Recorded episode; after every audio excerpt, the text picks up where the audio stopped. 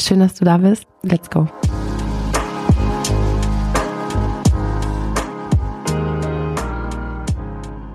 Stell dich doch super gerne einmal kurz vor. Ähm, ich weiß, dass du ähm, ja ein eine äh, Gründerin, Coach und CEO-Coach bist. Aber ich denke, dass du sehr, sehr viel besser erklären kannst, was du machst, was du schon alles davor gemacht hast. Das ist ja nicht, sage ich mal, die, ähm, die einzige Station in deinem Lebenslauf. Und du hast ja wirklich schon sehr spannende Sachen gemacht. Ich freue mich wirklich sehr, dass du da bist und dass wir uns heute über Beziehungsintelligenz unterhalten. Ja, das ist auch so ein zentrales Thema, was, was ich auch ähm, was ich auch immer mehr gelernt habe, habe ich auch meine Fails und meine Wins gehabt. Ja, Dorothea Fichert-Nick, ähm, ich bin seit viereinhalb Jahren mit meiner Firma Volate. Volate steht lateinisch für fliegt, ähm, Coach für Gründer, die auf dem Weg zum CEO sind. Und ähm, zwar fokussiere ich mich ähm, letztlich ausschließlich um alles, was mit Leadership zu tun hat. Und das ist einfach eine unglaublich spannende Reise, weil als, als Gründer ist man der Macher, der mittendrin ist. Ähm, man führt als Gründer auch am Anfang noch gar nicht. Die meisten, selbst wenn es kleine Teams ist, das ist das sehr symbiotisch. Ja, also ich denke, so ein Gründer oder Gründerteam mit, mit Team so bis 15, 20 Leute, da habe ich immer eher so die Vorstellung dieser indischen Göttin mit den vielen Armen. Ja, der Gründer oder die Gründer sind so Body and Soul und ähm, dann hat man halt Menschen, die helfen, das auszuführen. Und äh, wenn das Team größer ist, müssen sie lernen zu führen und Verantwortung zu übergeben. Ähm, ich spreche ungern vom Loslassen, weil darum geht's am Ende gar nicht. Ähm, sie müssen Teams aufbauen, ja, sie müssen Einzelverantwortung abgeben, sie müssen ihr Gründerteam gesund halten. Da kommen wir ja heute sicher noch mhm. drauf. Irgendwann ein gesundes, starkes Leadership-Team bauen. Und äh, das sind alles Kompetenzen, die wir nirgendwo lernen. Und ähm, ja, ich weiß das aus eigener Erfahrung. Ja, wie gesagt, mein Slogan ist vom Gründer zum CEO. Ich bin eher genau den umgekehrten Weg gegangen. In den zehn Jahren, bevor ich äh, Volate gestartet habe, war ich in drei C-Level-Positionen. Äh, bei Affilinet, das war ein Performance-Marketing-Netzwerk, das dann später aufgekauft worden. Ähm, dann bei einer Gruppe von Online-Marketing-Unternehmen, ähm, bei Adventure, einem Company-Builder Davor, vor diesen drei Stellen, habe ich ähm, lange Zeit und eine strategische Unternehmensberatung mit aufgebaut, bin da als fünfte angestellte Beraterin rein, habe die mit groß gemacht, bis das so 50, 60 Leute waren, bin dann auch irgendwann Geschäftsführerin gewesen. Ich war in der Zeit nie selber Gründerin, aber ich habe eigentlich immer mit Gründern zusammengearbeitet.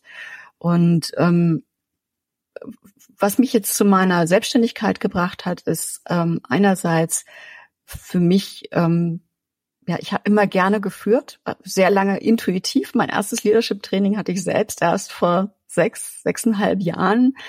Ähm, habe mir also viel so angeeignet, aber auch gesehen, wie viele Gründer äh, da strugglen oder einfach keinen kein Blick drauf haben, weil sie es nicht wissen. Ja, das ist nicht bös gemeint, da tut jeder sein Bestes. Und dieses Gefühl, hey, wir könnten noch viel bessere Firmen schaffen, äh, wenn wir Gründern helfen, die Skills zu lernen, die es braucht, um Teams, sich selbst, ihre, die Menschen im Team und die Teams richtig gut zu führen. Und äh, das andere, was ich festgestellt habe, ähm, ist, dass viele Gründer, weil ihnen diese Kompetenzen fehlen und weil dieser Übergang in die, die Leadership nicht wirklich gelingt, weil sie in ihrer Selbstwirksamkeit hängen bleiben, aber nicht, ich nenne das gerne führungswirksam werden, also nicht sehen, wo der Impact ist, wenn sie führen, steigen viele Gründer zu früh aus.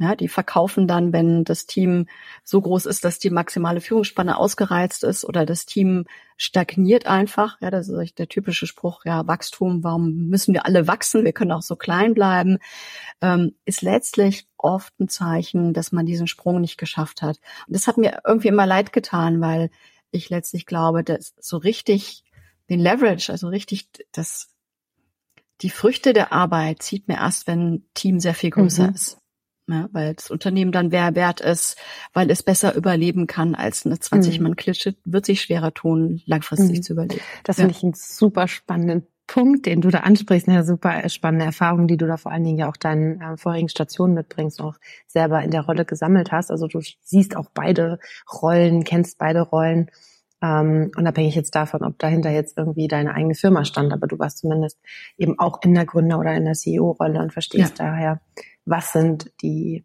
Themen, die ähm, ja, Unternehmer da eben umtreiben. Aber super spannend, du hast angesprochen, ich äh, frage einfach äh, gleich drauf los. Ähm, ab einer bestimmten Größe stagniert das Unternehmen und du sagst, hey, eigentlich geht da viel mehr. Und das ist eigentlich ein Zeichen von, dass mhm. man sich diesen Sprung geschafft hat.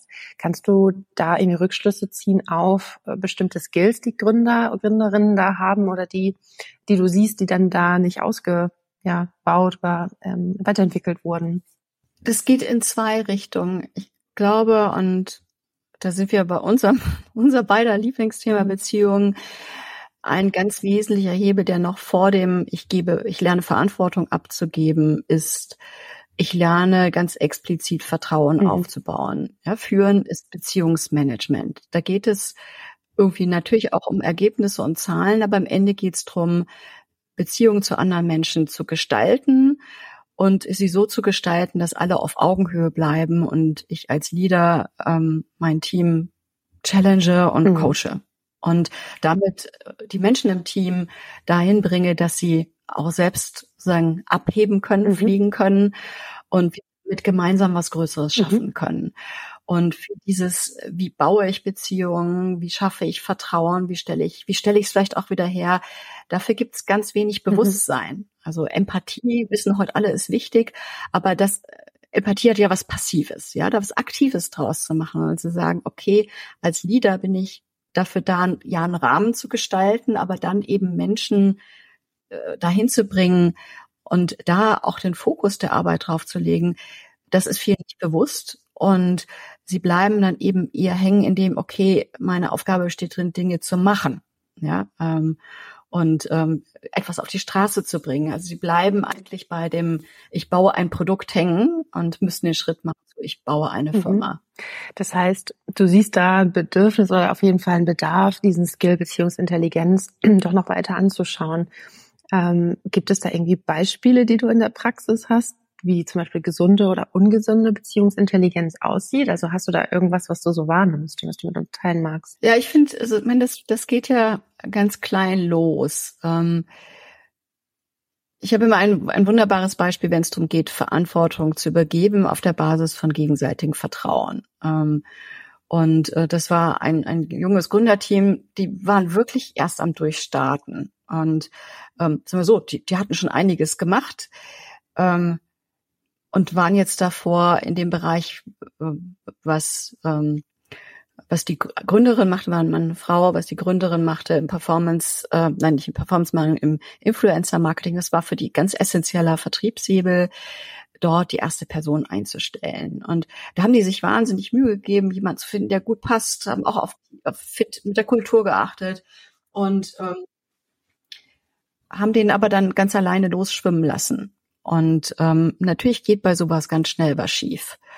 Und dann kann man das länger probieren, aber was dann ja passiert, ist, dass erstmal Vertrauen anfängt zu mhm. bröckeln. Mhm. Ja? Und wenn Vertrauen bröckelt, dann guckt man genauer hin und dann ähm, wird man schärfer in der Beobachtung. Ja, dann geht man vielleicht ins Micromanagement, dann geht auch auf der anderen Seite das Vertrauen runter. Und ähm, im Prinzip dieses also als, als wir dann zu, angefangen zu arbeiten, waren eher davor zu sagen, das hat alles nicht funktioniert, ja. Der hat viel versprochen oder die, die, die Persönlichkeit versprach uns viel und wir haben das einfach nicht mhm. hingekriegt. Mhm. Ja? Und ähm, was wir dann gemacht haben, ist wirklich zu überlegen, wie baut ihr denn jetzt Vertrauen auf und was gehört alles ähm, in dieses diesen großen Begriff Vertrauen mhm. rein? Also was prägt eine vertrauensvolle Beziehung? Und ähm, das ist auch eines der Konzepte, mit denen ich viel arbeite. Ja? Super spannend. Vertrauen in mhm. Bestandteile auf, aufzulösen und dann eben zu gucken, okay, an welchen dieser ähm, sechs Komponenten hakt's denn? Weil selten hakt's überall. Und wir sind halt als Menschen ganz schnell dabei, sagen, ja, Vertrauen gebrochen, dann, dann mhm. war's das. Mhm. Ja. Und wenn wir das aber immer machen als Führungskräfte und immer sagen, ja, ich schmeiß ins kalte Wasser, wenn er, hm, wenn es gelingt, dann ist super. Wenn nicht, dann habe ich Pech gehabt, dann fangen wir von vorne an. So wahnsinnig mhm. unproduktiv. Mhm. Super spannend, diese Wahrnehmung, ja. Das ist äh, sicherlich was, was ähm, jeden, der hier zuhört, sicherlich interessiert, diese sechs Komponenten. Vielleicht ähm, haben wir Zeit, da noch ein bisschen näher drauf einzugehen, aber gibt es da eine Komponente, die du vielleicht besonders hervorheben kannst, wo du sagst, das könnt ihr alle mal ausprobieren ähm, oder euch mal angucken in den Beziehungen, die vielleicht gerade nicht so gut gelaufen sind? Ja, also sagen den sechs Komponenten stehen für mich, man kann es ein bisschen mehr mhm. zusammenfassen zu, zu drei großen Säulen. Und ähm, die eine Säule ist, ähm, wird meine Bedeutung gesehen? Also wie wichtig bin ich für die andere Seite? Was natürlich bei Jobs ist, ja. Also in diesem Fall der Influencer-Marketing Mensch war super wichtig für die Person, ja. Und ähm, mit der Gründerin zu arbeiten ist natürlich auch wichtig für die Gegenseite. Ähm, dann gibt's eine Säule Sicherheit, die ist sehr breit. Da versteckt sich eine Menge dahinter, von psychologischer Sicherheit über Zuverlässigkeit bis hin zu Kompetenz, aber auch, auch Aufrichtigkeit. Ja, hält er das, mhm. was er verspricht? Ähm, da kann ganz viel schiefgehen. Ja, also die ist sozusagen letztlich bisschen viermal so dick wie, wie die beiden anderen Säulen. Und die dritte Säule, ich sage mal, das ist die heilende Säule. Und da sind wir bei Beziehungen. Das ist die Verbundenheit. Ja, wir sehen uns als Mensch. Also wir sehen uns nicht mit der inhaltlichen Bedeutung, sondern wir lernen uns kennen. Wir wissen, was den anderen Menschen ausmacht, was dem wichtig ist und schaffen eine tiefe Verbundenheit. Und wenn es an der hakt, dann reicht ein kleineres auf einer der anderen und das fängt sehr gewaltig an zu wackeln. Wenn die Verbundenheit da ist, das wissen wir auch, ja, wenn wir tiefes tiefe Beziehungen mit jemandem haben, jemanden sehr lange kennen, dann kann der schon auch mal Scheiße mhm. bauen. Und dann verzeihen mhm. wir das. Ja. Und insofern, ja, die Sicherheit ist groß, aber die Verbundenheit ohne die geht, geht gar nichts. Super. Interessant. Ähm, ich denke, dass äh, jeder da sich irgendwie auch wiederfindet in dem, was du sagst. Ähm, ich äh, reflektiere auch so die ein oder andere Beziehung äh, in meiner Gründung ähm, oder ja in, in, in Rollen, die ich vorher hatte. Und ich denke, dass, äh, dass das ganz oft äh, auch bei mir der Fall war, dass ich gedacht habe, okay, eigentlich ähm, hat da eigentlich irgendwas gefehlt. Und das war meistens das Vertrauen, wenn es nicht geklappt hat. Und das am Anfang irgendwie gut aufzusetzen, gut aufzubauen, da wirklich Wert oder einen Blick hinzulegen, sich Zeit zu nehmen für dieses nicht nur eine Woche Onboarding, sondern vielleicht auch ein bisschen länger, mhm. ähm, macht so viel Sinn und zahlt sich am Ende einfach aus.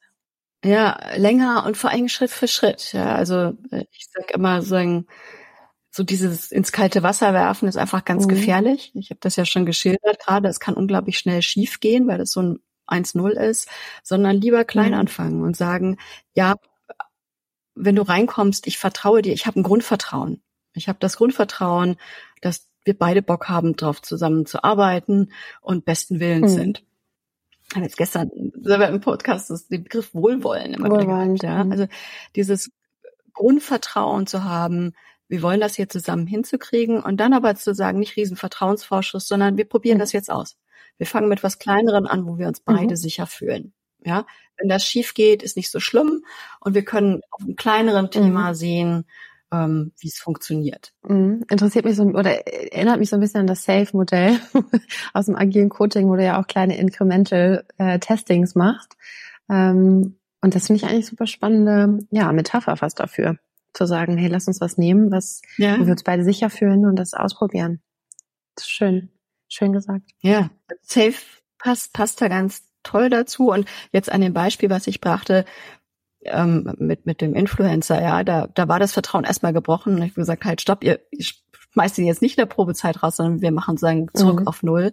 Und dann haben die halt angefangen, in der ersten Kampagne einfach intensiv zusammen. Da durfte, also in der nächsten Kampagne nach dem Clash, ähm, durfte er nicht selbst final entscheiden. Die haben alles gemeinsam mhm. entschieden und jede, jede Auswahl einzeln mhm. diskutiert, so dass sie gegenseitig lernen konnten, wie mhm. ticken wir. Mhm. Was ist dir wichtig, was ist mir wichtig? Mhm. Genau, was ist dir richtig, was ist mir richtig. Und äh, da konnte dann die Gründerin sehen, ah, der denkt da ganz gut drüber nach. Also sie hat es live erlebt, wie er mhm. denkt. Ja. Und die Zeit, die die zusammen, das ist Verbundenheit. Und dann kannst du es halt weitermachen. Wir haben jetzt so ein bisschen Tools und Techniken angerissen. Was mich natürlich total interessiert ist, deine Perspektive auf dann die Gründerinnen. Das heißt, du bist ja ganz eng an denen dran und siehst ja auch ein bisschen, du blickst mehr rein und siehst vielleicht auch Dinge, die sie selber gar nicht sehen als Coach. Und genau deswegen ist es ja auch so toll, jemanden wie dich an deiner Seite zu haben oder an unserer Seite zu haben. Mhm. Und ähm, ich dir ja schon sehr lange dafür, dass äh, jeder oder jede, die sich mh, hm, damit beschäftigt, sich weiterzuentwickeln, ja, ob jetzt im, im Leben, aber auch im beruflichen Kontext, sich jemand zur Seite nimmt, der einen da extern spared. Aber was denkst du, sind so in den privaten Beziehungen, wenn du dir das anschaust, von Gründerinnen und Gründern, vielleicht auch Dinge, die sie gelernt haben und die sie dazu befähigt haben, vielleicht auch diesen Weg einzuschlagen, Gründer und Gründerin zu werden. Glaubst du, dass diese Persönlichkeiten bestimmte Dinge mitbringen, ähm, um vielleicht gute Beziehungen zu führen oder nicht so gute Beziehungen zu führen? Hast du da etwas festgestellt? Also ich glaube, ich erinnere mich an ein Gespräch, was wir vorher hatten vor diesem Podcast. Ähm, ja, und äh, das würde mich total interessieren. Siehst du da irgendwas, was die Gründerinnen in ihrer Beziehungsintelligenz vielleicht unterscheidet, auch zu vielleicht Nicht-Gründerinnen? Also erstmal, was ich bei Gründern sehe, es sind per se relativ stark getriebene Menschen. Also viele Gründerinnen haben in der frühen Kindheit schon, haben schon sehr früh in ihrem Leben angefangen, Verantwortung zu nehmen, ob das Scheidungsfälle sind, die schwierig sind, besondere Familienkonstellationen. Mobbing habe ich regelmäßig als, als Historie hinter der Gründung. Und das sind erstmal Menschen, die einen hohen Drang haben, eigenständig zu sein, in die Selbstverantwortung zu gehen. Und es gibt der psychologische einen Antreiber-Test, den mache ich gerne. Der zeigt, wie stark unsere inneren Antreiber, da gibt es fünf Stück, wie die ausgeprägt mhm. sind. Und die sind bei den Gründern schon sehr viel höher als im Schnitt der Bevölkerung. Und ich sage auch immer, letztlich muss so ein Gründer so ein Stückchen wahnsinnig sein, um diesen Job zu machen, weil das natürlich ein Unternehmen so schnell hochzuziehen, ist eine Wahnsinnsverantwortungsaufgabe. Du gehst für andere in die Bütt, ähm, du gehst Risiken ein, die viele Menschen nicht eingehen mhm. wollen. Und das macht sie schon mal besonders. Und das kann jetzt aber letztlich an natürlich in zwei Richtungen gehen, denn ein starker innerer, ein starkes inneres Getriebensein äh, macht es unter Stress zum Teil schwierig, in Beziehung zu gehen. Mhm. Ja. Äh, gleichzeitig ist aber auch eben, weil man weil man getrieben ist, weil man etwas bewegen will, ist man sehr viel offener, sehr schnell zu lernen und sehr schnell ähm, auch in Connect zu gehen, denn ohne Team geht's mhm. halt nicht, ja. Also ähm, ja, der Wille, dann doch ganz schnell Beziehungen aufzubauen. Siehst du da so einen inneren Konflikt, die, den deine Klientinnen dann mitbringen, ähm, wie ich gute Beziehungen aufbaue und in meiner Rolle als Gründer, Gründerin bleibe? Ähm, sind das Themen, die ihr habt oder sind das Dinge, die du eher wahrnimmst und dann ins Gespräch mit den Klienten mitnimmst? Ja, ich meine, letztlich in, in den meisten Coachings geht's um Führungsbeziehungen. Ja, ähm, Fragen, was, wie, wie halten wir unser Gründerteam gesund? Ja, wie gehen wir mit Konflikten um oder verschiedenen Einstellungen? Ähm, ganz viel natürlich in der Führungsbeziehung. Ja, ich hole mir Menschen ins Team, denen möchte ich Verantwortung übergeben und das mhm. klappt nicht. Und das ist natürlich etwas, was dann ganz schnell auch auf die Qualität der Beziehung mhm. geht. Ja, wenn das nicht klappt, dann verliere ich das mhm. Vertrauen. Mhm. Und ähm, dieses, wie gucke ich auf Beziehungen? Gründer sind natürlich an vielen Stellen gut, also auch ich habe 90 Prozent meiner Klienten sind Männer, äh, ja bestreben rational ja zu sein, ja, ja die Beziehung funktional mhm. zu betrachten, ja, und dann hinzugehen und sagen, ja, so funktioniert's mhm. nicht. Mhm. Ja. Und ähm, ihr müsst euch als Menschen auf Augenhöhe begegnen. Und wie gesagt, das Vertrauenskonzept geht ja letztlich auch darum, wie kann ich den als mhm. Mensch erleben, wie können wir den Rahmen schaffen. Und das müssen viele erstmal bewusst lernen. Mhm. Ja? Also da ist schon oft auch bei, bei allem guten Willen auch tolle Kulturen zu schaffen und die Menschen, mit denen ich arbeite, die sind großartig, haben wirklich, die wollen gute mhm. Unternehmen schaffen. Ja? Aber im Detail passiert es dann eben ganz schnell, dass man dann doch zurückfällt und die Arbeitsbeziehung vor allem mhm. funktional sieht. Und, da wieder hinzukommen, zu sagen, okay, wie schaffen wir jetzt dieses Vertrauen? Das spielt eine ganz Also siehst du schon den Grundstein oder die Grundbasis für wie dann eben auch Gründerinnen und Gründer Beziehungen aufbauen in der Kindheit. Es gibt da ja dieses Konzept ähm, eher nach Bedürfnisverbindung und Schutz oder ähm, Freiheit und Individualität. Ähm, mhm. Da hast du sicherlich auch eine, eine Meinung zu. Ja, also Gründer sind sicher ganz stark auf der Freiheits- und Individualitätsschiene mhm. unterwegs. Ja, da ist oft auch eben dieses Beweisen wollen, zeigen, was man auf die Beine stellen kann, hoher Beweisdruck, ähm, hoher innerer Beweisdruck, der oft gar nicht so bewusst ist, aber äh, und eben eher mit dem Fokus auf, auf Freiheit, ja. ja unabhängig werden. Das spielt glaube ich, für Gründer eine große Rolle. Und nochmal zurück auf die Mitarbeiterbeziehung. Glaubst du, das ist was, was auch den Gründerinnen und CEOs von heute immer wichtiger wird? Ähm, also, dass sie da auch drauf schauen, jetzt ähm, vor allen Dingen, wie, wie kann ich die verbessern? Was für Tools und Techniken brauche ich? Also kommen die dann mit sehr rationalen Fragen sicherlich. Ist das was, was du vermehrt zu, also feststellst, was zugenommen hat in den letzten Jahren? Oder war das schon immer so?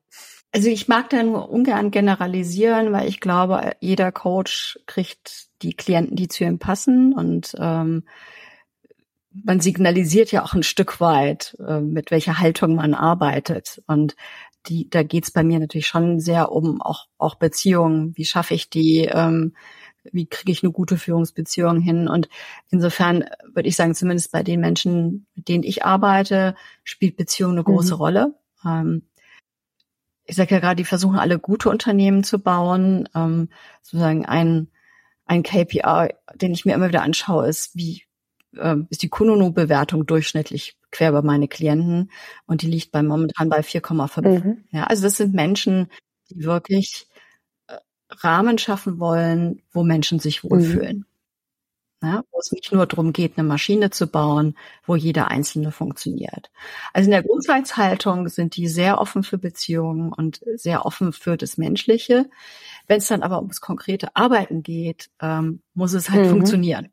Und da kann das dann sozusagen im, im Einzelfall dann eher auch mal zurückrutschen auf, auf eine eher ja, funktionierende mhm. Beziehung, weniger offen. Hast du da irgendwie so ein Gefühl, also so ein Tipp, wo du sagst, so, das ist was, was ich jetzt irgendwie seit Jahren sehe und eigentlich würde ich mir wünschen, also könnte ich mir irgendwas wünschen, ähm, würde ich mir wünschen, dass dieses und jenes passiert oder dass sie dieses und jenes tun, vielleicht auch gar nicht nur am Arbeitsplatz, nur in der Rolle ähm, als geschäftsführende äh, Gründer oder CEOs, sondern vielleicht auch außerhalb dieser Rolle.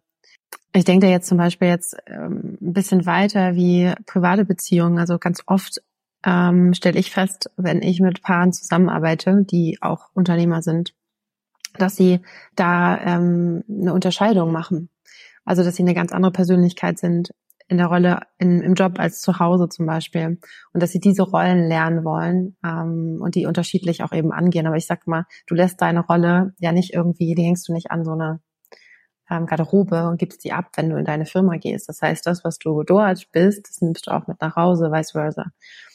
Ähm, und ich würde mir manchmal wünschen, dass, dass das nicht so eine Unterscheidung geben würde und dass man genau dieses mhm. Wohlwollende, was man vielleicht auch in seinen privaten Beziehungen pflegt mit Freunden, Partner, Partnerin, ähm, Familie, dass man das vielleicht auch schafft, in die Rolle dann am Arbeitsplatz mitzubringen. Ja, auf jeden Fall. Also ich werde immer ganz hellhörig, wenn ich höre, hier müssen wir ja mhm. professionell mhm. sein. Mhm. Ja, weil wir arbeiten mit Menschen und ähm, final professionell gibt's nicht. Äh, und sagen so, das ist auch immer wieder die Gefahr, wenn wir versuchen, zu professionell mhm. zu sein und die Gefühle raushalten, sind die Gefühle ja nicht weg, sondern wir haben dann einen ganz großen Topf und sagen wir so Menschen, die so auch so einen inneren Antrieb haben, die haben sehr starke mhm. Gefühle, auf denen sie dann einen richtig festen Deckel draufhalten. Und äh, ich würde mir wünschen, ähm, dass sich Gründer es mehr zulassen, diese Gefühle auch zu fühlen und denen nachzugehen. Letztlich, weil es sie auch, es herrscht ja dann immer die Angst sozusagen, wenn ich da den Deckel nicht fest drauf halte, dann explodiert es und fickt mir um die Ohr. Und so ist es ja nicht. Sondern wenn wir offen sind für das, was wir empfinden, können wir sehr viel besser Situationen bewerten. Wir können bessere Entscheidungen treffen. Wir können besser in Kontakt treten wir schaffen letztlich, wenn wir lernen zu fühlen, was zu fühlen ist, schaffen wir bessere mhm. Unternehmen. Und äh, diesen Deckmantel der Professionalität rauszunehmen und diese, diese Aura, die damit verbunden ist, wäre wahnsinnig hilfreich. Und das gilt fast noch mal mehr für Gründerteams. Das glaube ich. also auch ja. wirklich drauf zu achten. Am Anfang sind die ja noch alle sehr nah, wenn man so Tag und Nacht zusammenarbeitet. Äh, aber eine Entwicklung, die ich selbst in den Teams, in denen ich unterwegs war, sozusagen in meiner aktiven ähm, Managementzeit, aber auch in den Gründerteams sehe, ja, am Anfang ist man eng zusammen und dann wächst das Unternehmen, dann wird Aufgaben geteilt und dann trifft man sich irgendwann mal nicht mehr mhm. rund um die Uhr, sondern man trifft sich zu den Management-Meetings, zu den Joe Fixes, wenn die stattfinden. Mhm. Ja, ähm, teilweise finden ja noch mhm. nicht mehr mhm. statt. Die werden geskippt. Und sich nur noch mhm. ad hoc. Die werden geskippt, weil so viel Zeit haben wir nicht. Wir treffen, wir treffen uns ja ständig, ja, das Gefühl ist schon da, man sieht sich, aber dann wird die Beziehung immer transaktionaler. Mhm. Ja, und dann geht's nur noch darum, ja, wir hauen ein paar Entscheidungen mhm. raus, ja, und dann weiter.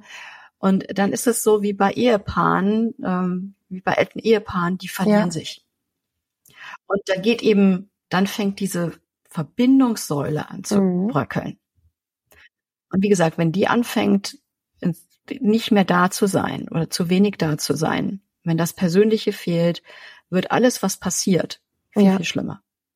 Und ich würde mir wünschen, dass das viel klarer ist, wie wichtig es ist, Zeit ist, für die Beziehungspflege im Gründerteam zu nehmen oder dann im erweiterten Führungsteam. Total schön. Ich höre dir so gerne zu, weil ich äh, alles das, was du sagst, irgendwie mit so einem dicken Filzstift gerne so unterstreichen möchte und denke, ähm, wenn ja. wir das schaffen, oder wenn vor allen Dingen diese Arbeit das schafft, ähm, mehr Gründerinnen oder Unternehmerinnen darauf aufmerksam zu machen, was eigentlich wichtig ist und dann auch mhm. gemeinsam an diesen Lösungen zu arbeiten, dann würden wir mhm. sicherlich sehr, sehr, sehr viele bessere Unternehmen auch ähm, oder werden wir viele gute Unternehmen mit auf die Straße bringen. Ähm, und viel, und viel glücklichere Gründer, Gründer und ich glaub, Mitarbeitende haben, absolut. Das stimmt. Ich erinnere mich noch. Ähm, wie, wie machst du deine Coachings? Ich meine, wie, das ist ja ein Thema, mhm. was du ja fast noch potenziert hast. Ja, ähm. also ich muss ja dazu sagen, ähm, jetzt in meiner aktiven Rolle als ähm, Gründerin und CEO von Dearest ähm, habe ich natürlich lange Zeit jetzt auch durch Fundraising gar nicht so viel äh, praktiziert als ähm, Paar, Paartherapeutin, mhm. aber habe schon gemerkt nach der Zeit, dass mir das mhm. total fehlt. Und das auch der Grund war, warum mhm. wir ja das Unternehmen gestartet haben. Und dieser Source of Truth, also was ist eigentlich diese Methodik und was steckt dahinter, mir wirklich viel gibt. Und ähm, dadurch, dass ich einfach Anfang diesen Jahres entschieden habe, ich will da wieder hin, ich will das wieder praktizieren, ich will wieder mhm. Klienten und Klientinnen im Alltag haben, ähm, hat mir das total viel zurückgegeben. Und ich merke, gerade dann mit fahrender Couples zu arbeiten oder Paaren, wo jetzt ein Teil Unternehmer, Unternehmerin ist, aber dann un, ja einfach ein Verständnis für da ist, dass ich das nachvollziehen kann, was für Dynamiken da teilweise eben auch stattfinden, die ein bisschen anders sind vielleicht als ein Angestelltenverhältnis. Ähm, und was da für ein Druck auch manchmal dahinter steht, genau mit was für Persönlichkeiten man dann zu tun hat. Ähm, und mich dann auch durch die eigene Gründung, durch meine Gründung und viel durch Paartherapie selbst erstmal lernen und das dann selber auch wahrnehmen mit dem Partner, ähm, hat irgendwie viel gemacht mit mir. Und ich finde, das ist so ein Skill, den ich mir einfach wünschen würde, den wir ähm, genauso wie Meditation oder ähm, sich um seine äh, physische Gesundheit zu kümmern oder dass wir Yoga mhm. machen, äh, Sport machen, dass wir eben uns auch um unsere ähm, ja, Relationship Wellness, unsere Beziehungsgesundheit kümmern. Das ist so auch unsere mhm. Vision, meine Vision, warum ich äh, an den Themen arbeite. Was ich auch spannend finde, und ich glaube, da würde ich super gerne so ein bisschen ähm, noch mehr in deine persönliche Richtung ähm, fragen, wollen. Ähm, wie bist du zu diesem Thema gekommen? Natürlich weiß ich, was du mir erzählt hast. Du hast äh, Unternehmen mit aufgebaut, hast selber diese mhm. Themen gesehen und erlebt. Aber gab es da irgendwie für dich so einen Eureka-Moment, wo du gesagt hast, so, boah, das muss ich jetzt machen. Also das ist mir total wichtig, dass ich das jetzt in die Welt trage. Also dieses Thema Skalierung und Wachstum hat mich schon immer bewegt. Auch die Frage, wo, wo kommen wir da selbst an den Anschlag?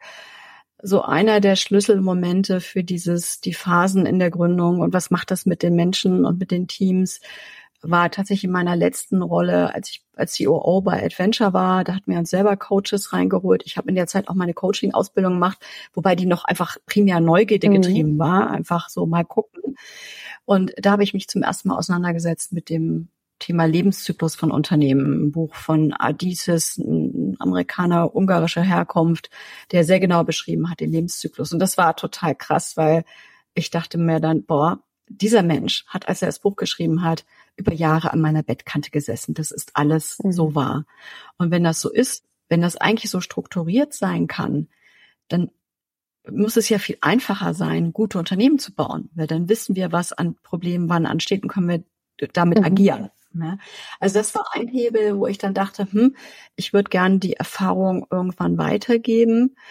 Und ähm, dann hat es aber letztlich auch bei mir was ganz anderes Persönliches. Ich bin, als ich gestartet habe, war ich 51.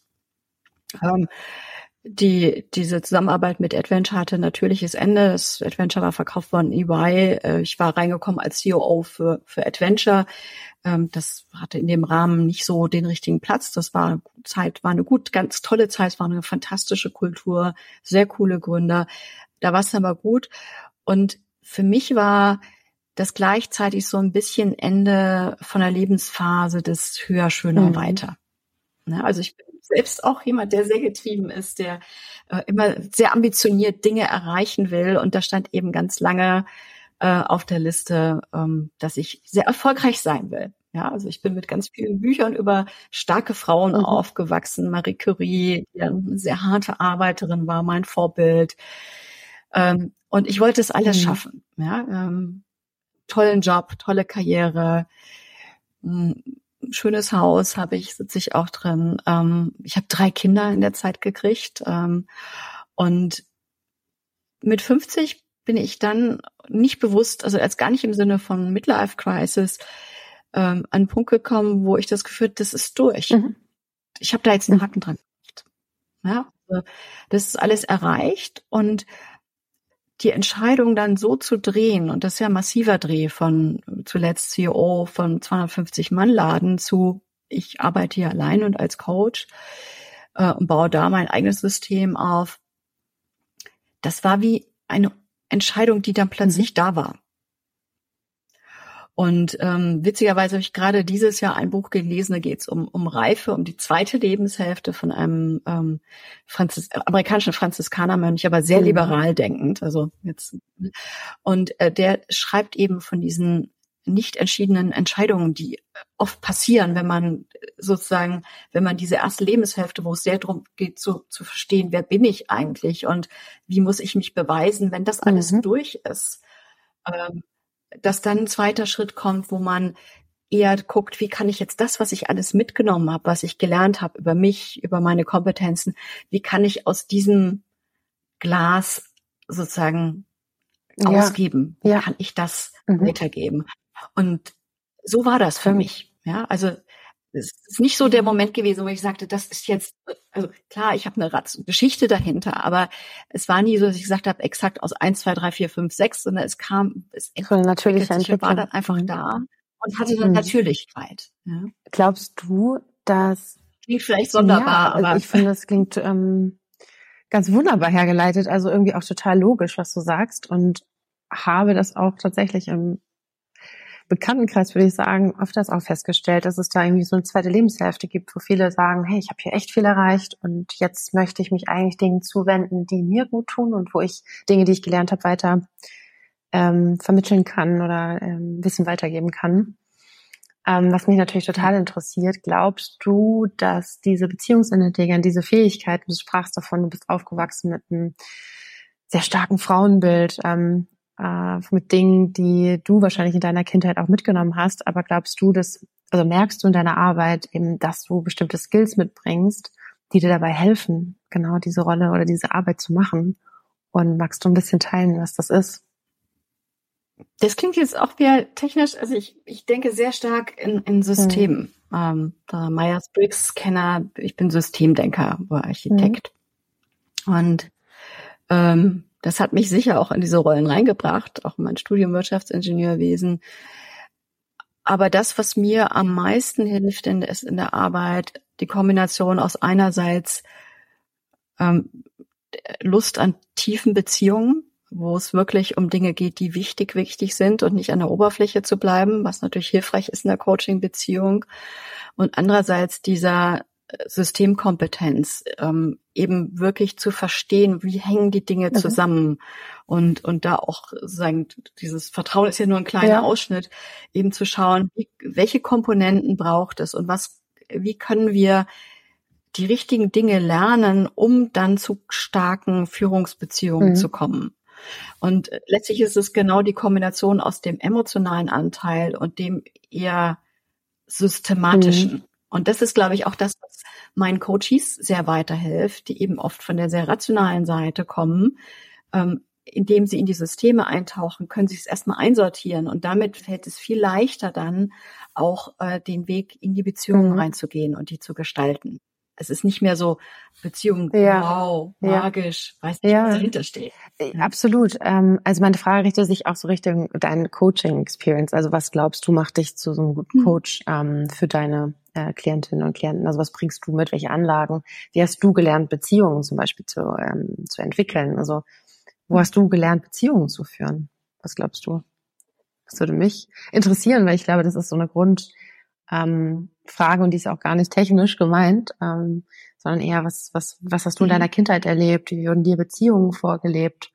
Ähm, sind das Dinge, die du sagst, die helfen mir heute total, auch Dinge zu verstehen oder mich eben als Coach in solche Themen einzubringen? Also ich glaube, ganz, ganz wesentlich ist, dass ich immer ein ganz großes Vertrauen, Zutrauen mhm. erlebt habe in meine Leistung. Da war schon auch ein Leistungsdruck, ja, ein Anspruch, aber es war auch ein ganz starkes Vertrauen. Du schaffst mhm. das schon. Ja, also ich sehr früh auch unab, also klassisches äh, Eltern, zwei Kinder, ähm, eine kleine Schwester, ich meine, jüngere mhm. Schwester, klein ist jetzt nicht mehr. ähm, aber dieses Zutrauen, ähm, du, du bist hier auf sicherer Basis, äh, wir vertrauen dir, dass du in der Welt zurechtkommst. Da gibt's immer so eine ganz nette Geschichte. Also ich bin schon relativ früh mit 50 war bei den Pfadfindern, bin damit sehr früh auf selbstständig auf Reisen gegangen. Bin, ich glaube, war die letzte Reise mit meinen Eltern, die ich gemacht habe, war ich mhm. 15. Und bin dann mal auf der Tour gegangen und dann gab es äh, so diesen netten Abschiedsspruch meines Vaters, der dann natürlich meine Mutter, wie Mütter behütend sind, äh, immer gute Ratschläge. Mein Vater macht dann immer am Ende, und weißt du was, Dorothea, denk dran. Er zeigt dann den kleinen Finger, spreizt den ab, sagte, nicht mit dem kleinen Finger in der Nase bohren, der bricht am leichtesten ab. Und was dahinter stand, ist so ein Vertrauen, ey, du kriegst mhm. das schon hin. Ja. Ich muss dir keinen Ratschlag kriegen. Ich vertraue dir, dass du es hinkriegst. Und dieses Vertrauen und Zutrauen, ähm, das macht ganz stark, starke mhm. Beziehungen aus. Ja. Und gibt eben die Basis für, für Raum und ich glaube, das steht schon auch stark hinter meinem Coaching. Warum mache ich die Arbeit? Weil ich glaube und nein, weil ich fest davon überzeugt bin, dass jeder Mensch, der diese Führungsreise machen will, der als Gründer startet und Unternehmen bauen kann, ich glaube, dass jeder diese Leadership Skills mhm. lernen kann. Und dieses Zutrauen, das bringe ich in die Coachings mit. Und ich glaube, einen Coach zu haben, der sagt, du schaffst das und ich helfe dir das Richtige zu kriegen, gibt eben dann auch den Coaches das Vertrauen, ja, das wird schon irgendwie mhm. klappen. Ja, und das kriege ich tatsächlich immer wieder zurückgespielt, ähm, dass ich sehr schnell, dass die sehr schnell Vertrauen mhm. zu mir gewinnen und sehr schnell sich öffnen schon in den ersten eine anderthalb mhm. Stunden. Und ich glaube, das ist hilfreich und wie gesagt, und das schafft eben diese Zutrauensbasis, die dann ein guter, starker Boden für die Gründer ist, auch ihre eigenen Weg mhm. zu gehen. Das stimmt. Die Arbeit mit deinen Klienten macht dich ja sicher auch super reflektiert. Also du denkst ja wahrscheinlich auch viel darüber nach, ähm, was dort in den Gesprächen passiert und nimmst das sicherlich auch mit raus und mhm. reflektierst nochmal. Ähm, siehst du da Dinge, wie du damit umgehst? Also hast du da irgendwie eine klare Abgrenzungsmethodik oder sagst du, boah, ich ähm, bin manchmal selber überwältigt von den Themen. Ähm, also mir geht's manchmal so, dass ich manchmal Paare habe, wo ich denke, oder Situationen, wo da muss ich echt mal selber schlucken und ähm, auch zu verstehen, dass man ja Prozessbegleiter ist, ähm, anstatt die Lösung zu bringen, weil die Lösung schon in der Person oder dem Paar selbst liegt. Aber trotzdem gibt es immer wieder Momente, wo ich denke, ähm, wow, eine krasse Herausforderung für diese Menschen, die jetzt hier vor mir sitzen. Wie schaffst du da vielleicht auch so ein bisschen ähm, dich von abzugrenzen und das nicht so doll ähm, an dich ranzulassen? Ich habe gerade zwei verschiedene Situationen vor Augen, gerade aus den letzten Tagen. Ja, eins, wo es mir nahe geht, weil ich merkte, dass ein Führungsteam-Coaching, das ähm, ja, die sich schwer tun miteinander gerade, ja, das, das ähm, und dass zumindest diese eine Runde Coaching da nicht die Auflösung gebracht hat. Und das ist ja oft mhm. auch ein Prozess. Ja. Und mir geht's nach, wenn ich merke, da sind noch viele Schritte zu gehen.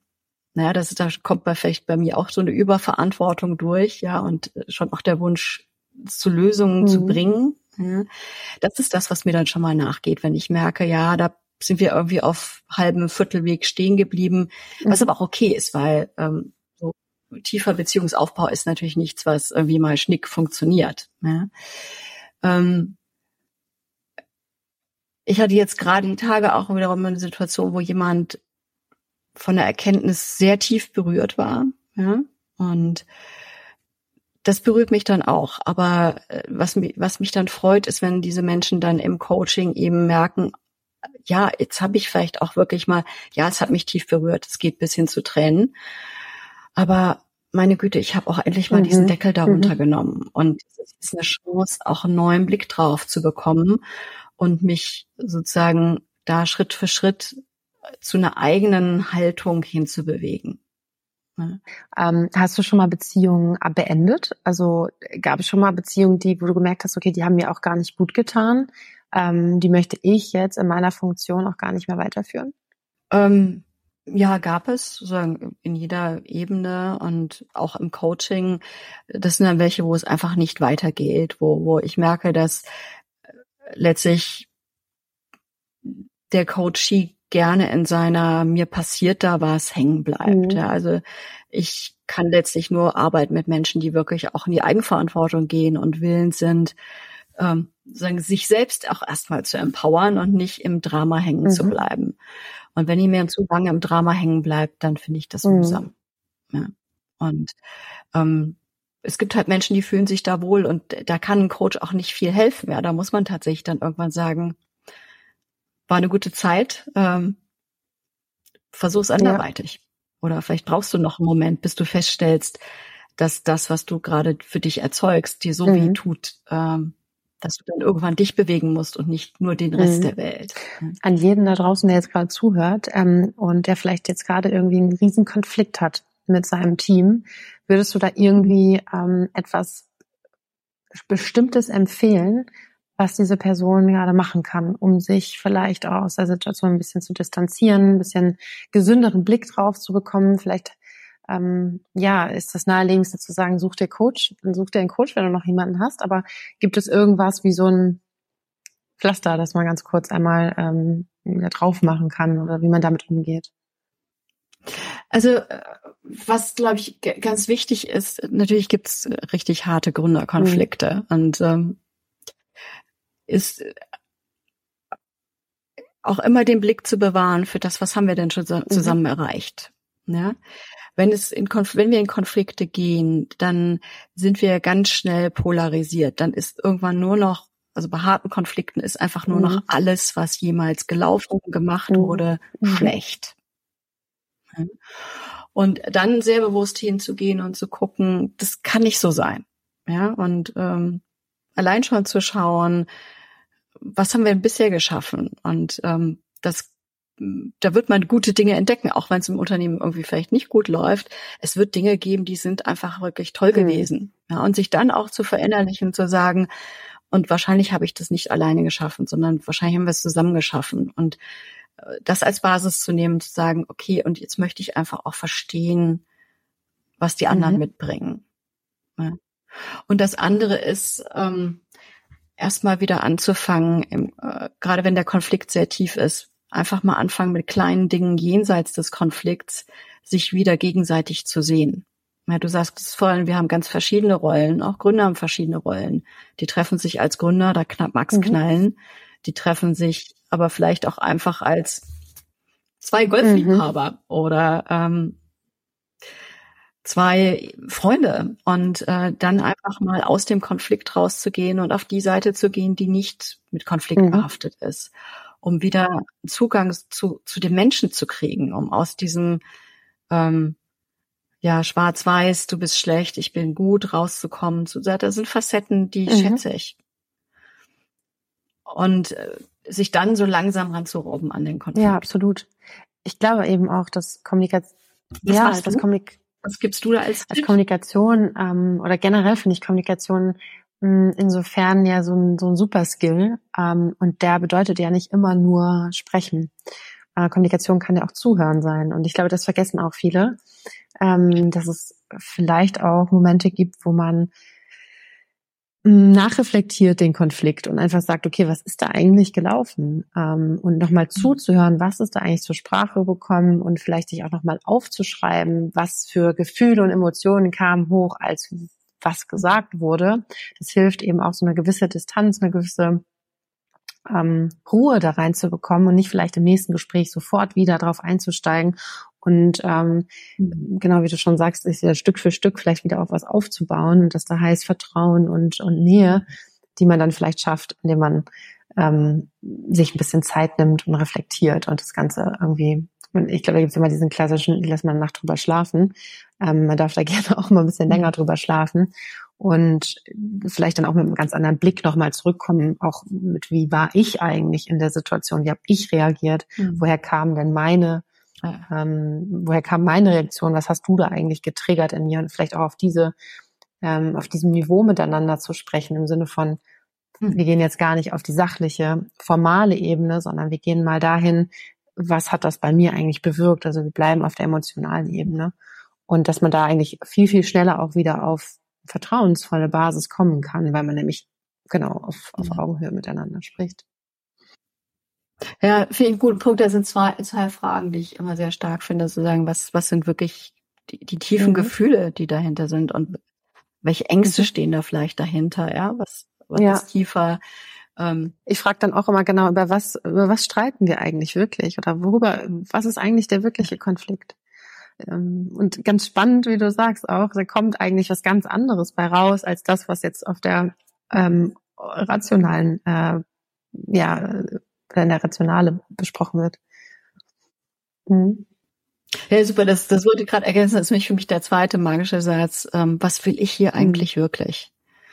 Und das bringt uns ja oft auf die Ebene dessen, was eigentlich das Bedürfnis mhm. dahinter, ja. Das ist vielleicht nicht irgendwie diese eine Entscheidung, sondern da geht's um ganz andere mhm. Fragen, die geklärt werden müssen. Ja, ich hatte eine ganz spannende Situation ähm, irgendwie mit, mit auch einer, ähm, mit einem Gründerpaar und ich hatte das Gefühl, am Ende, als wir da rausgegangen sind, ging es eigentlich nur darum, dass beide sich gesehen fühlen wollten und beide. Ihren Anteil vorbringen wollten und dass es gar nicht darum ging, dass der eine gewinnen wollte mit dem Argument oder der andere, sondern beide wollten einfach gesehen werden. Und das ist dieses menschliche Grundbedürfnis eben ähm, bitte sieh mich, bitte bitte acknowledge, also nimm bitte einfach nur wahr, dass dass ich das eben das Gefühl ja. habe, du musst dem nicht zustimmen.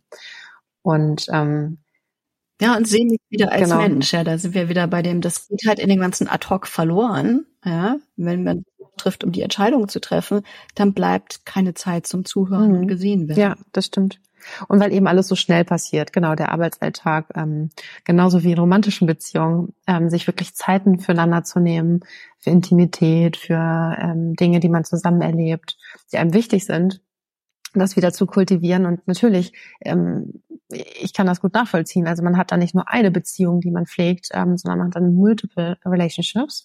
Und die sind dann mhm. ähm, auch noch so unterschiedlich, weil man führt ja dann auch keine romantischen Beziehungen, sondern Beziehungen, äh, wo diese Romantik eben ausgeklammert ist, aber trotzdem ähm, diese Dynamiken dort stattfinden. Und deswegen finde ich genau Beziehungsintelligenz so, so wichtig und ähm, einfach ein super spannendes Thema, Richtig. was sich irgendwie jeder mal anschauen sollte, der Unternehmen aufbaut oder aufbauen möchte.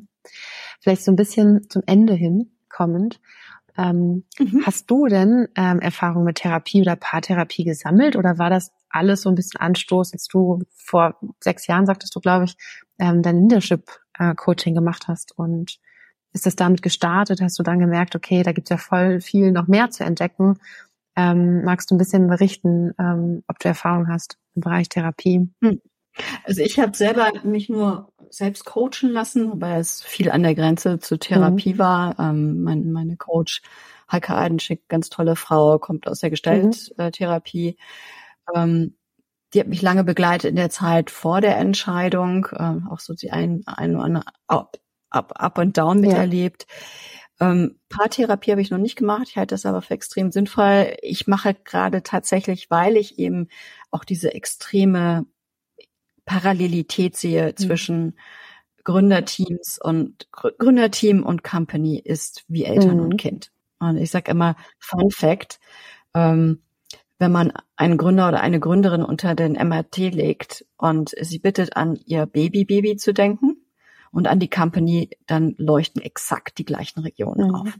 Also die Company ist das Baby und die Gründerteams sind wie ein Ehepaar.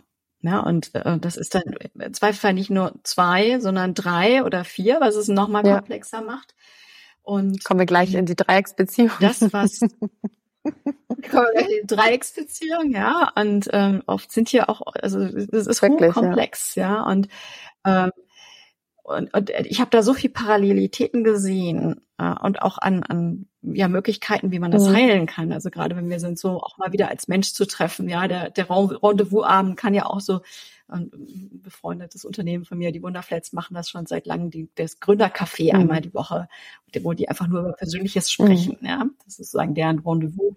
Ähm, ich glaube, ganz viel aus der Paar- und Familientherapie kann man auf Gründerteams übertragen und deshalb habe ich gerade angefangen mit Zusatzausbildung. Die geht jetzt über eineinviertel Wunderbar. Jahre zur Familientherapeutin. Und zwar nicht ja. um Familientherapeutin ja, nee, zu werden, die, die Skills mitzubringen. um besser mit mhm. und mit den ja. Skills zu arbeiten. Ach, das finde ich so schön bin da sehr, sehr Voll gespannt. gut. Ich weiß, als ich das angefangen habe, irgendwie mitzubringen in meine ähm, Beratungsaufgabe war, also noch vor der Gründung von Dearest, ähm, waren dann viele immer so, wie passt das denn zusammen? Also Paartherapie im Arbeitskontext. Ähm, aber ich finde das wirklich so wichtig und es ist so spannend, weil man sieht diese Dynamiken und man kann wirklich viele, viele kleine Dinge tun und ähm, sie einfach im Alltag integrieren. Vielleicht haben die dann schon heute andere Namen oder werden anders irgendwie ähm, kultiviert. Aber es ist eine super spannende Sache. Voll schön, dass du das machst. Ähm, lieben Dank. Ja, da freue ich mich und ähm, entlasse dich ähm, in deinen wohlverdienten Feierabend. Ähm, vielen, vielen Dank, dass du da warst ja. und dass wir heute gesprochen haben und für die vielen Insights, wie du arbeitest, aber auch wer du bist, wo du herkommst, was du mitbringst von deiner Persönlichkeit auch in deiner Arbeit. Ähm, ja, super spannend, das alles kennenzulernen. Danke, Dorothea. Ja, danke Katharina für die tollen Fragen. Und ich finde das, ja, das ist ein echtes Herzensthema. Und ich glaube, wir haben dazu noch ganz, ganz viele ja, Unterhaltungen. ich würde mich und sehr freuen. Je mehr ich darüber auch dann wirklich lerne, desto ja. besser.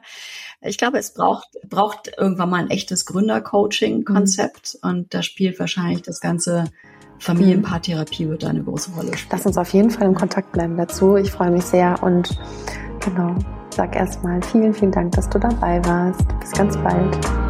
Bis ganz bald.